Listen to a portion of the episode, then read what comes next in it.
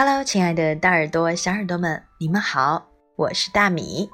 今天我要跟大家分享一个英文绘本，它是来自 Osborne First Experiences Going to the Dentist。Go to the dentist 这个动词短语的意思是什么呢？看牙医。为什么要去看牙医呢？一定是牙齿出了什么状况，或是例行检查。所以这本书的名字叫做《Going to the Dentist》，里面会出现哪些画面，会做哪些事，大家应该能够猜到了吧？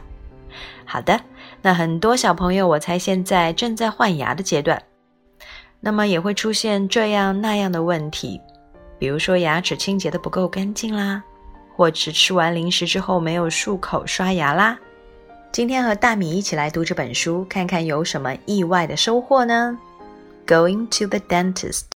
This is the Judd family Mr. Judd, Mrs. Judd, Jake Judd, Jesse Judd, Jasper, the dog. Jake and Jesse need to have a checkup with their dentist. Mr. Judd phones to make an appointment. A few days later, they go to see the dentist. Mrs. Judd takes Jake and Jessie in her car. Mr. Judd stays at home with Jasper the dog. The dentist is very busy. There are lots of people waiting to see him. Jake and Jessie play in the waiting room until it is their turn. Jake and Jessie meet the dental hygienist. She calls them in to see the dentist. She is going to help with Jake and Jessie's checkup. Hello, Jake. Hello, Jessie, says the dentist. Hello, say Jake and Jessie. The dentist says that Mrs. Judd can come in and watch. Jessie goes first. Jessie sits in a special chair that can go up and down. Then the dental hygienist puts a bib around Jessie's neck. Jessie has her tooth checked. There is a spotlight above Jessie that shines into her mouth. The dentist wears special gloves and a mask over his nose and mouth.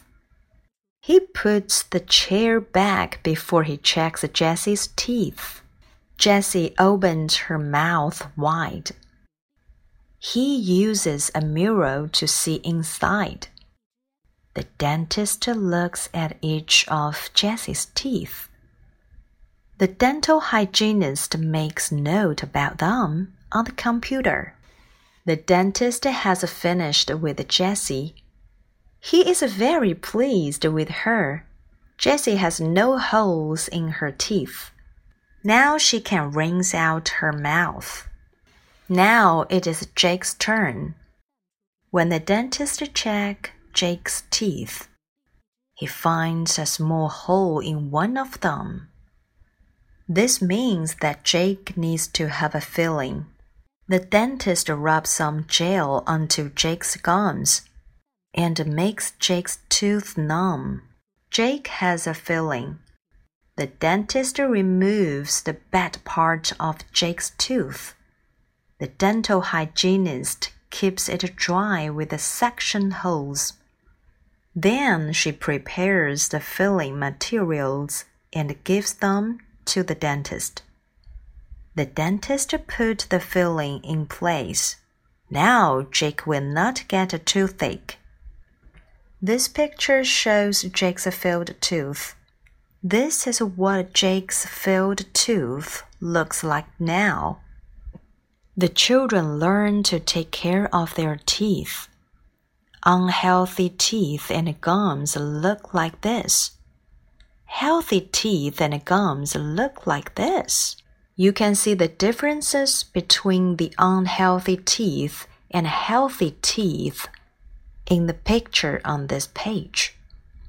The dentist shows them what will happen if they don't take care of their teeth properly. Eat more of these, What can you see in this picture? Vegetables, milk, apples, carrot, cheese. Okay. Look at the picture on the right. Eat less of these candies, chocolate, ice cream, lollipop, juice, cookies.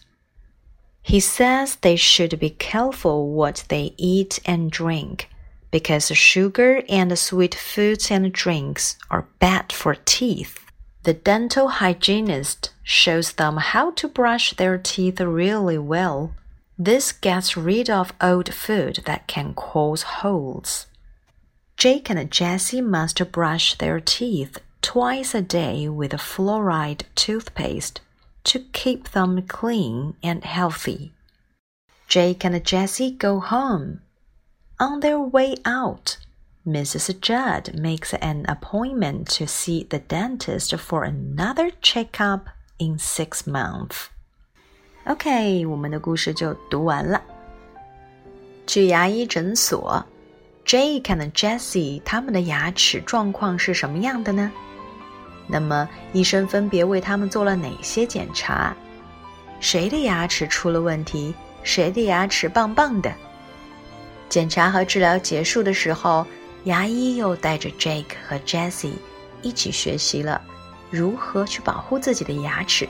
什么东西我们可以吃？什么东西我们要少吃？那么一天要刷几遍牙？要怎么刷牙呢？医生都非常详细的告诉了他们。在西方很多国家，每个人对自己的牙齿都非常的重视。拥有健康洁白的牙齿，不但让你的外表看起来更吸引人，而且会让我们的生活质量大大提高。所以，在国外定期去看牙医，也就像我们这边体检一样，是非常普遍的事情。在故事的结尾，我们还了解到，Jade 太太为 Jesse 和 Jake 预约了六个月后的复查。也同样重要哦。希望小朋友们，你们也重视自己的身体，重视自己的牙齿，并把这个信息传递给你身边的人。好啦，这就是我们今天的分享喽。喜欢的话，动动手指点个赞吧，也可以分享进朋友圈，让更多的小朋友能够听到好听的英文故事。拜拜。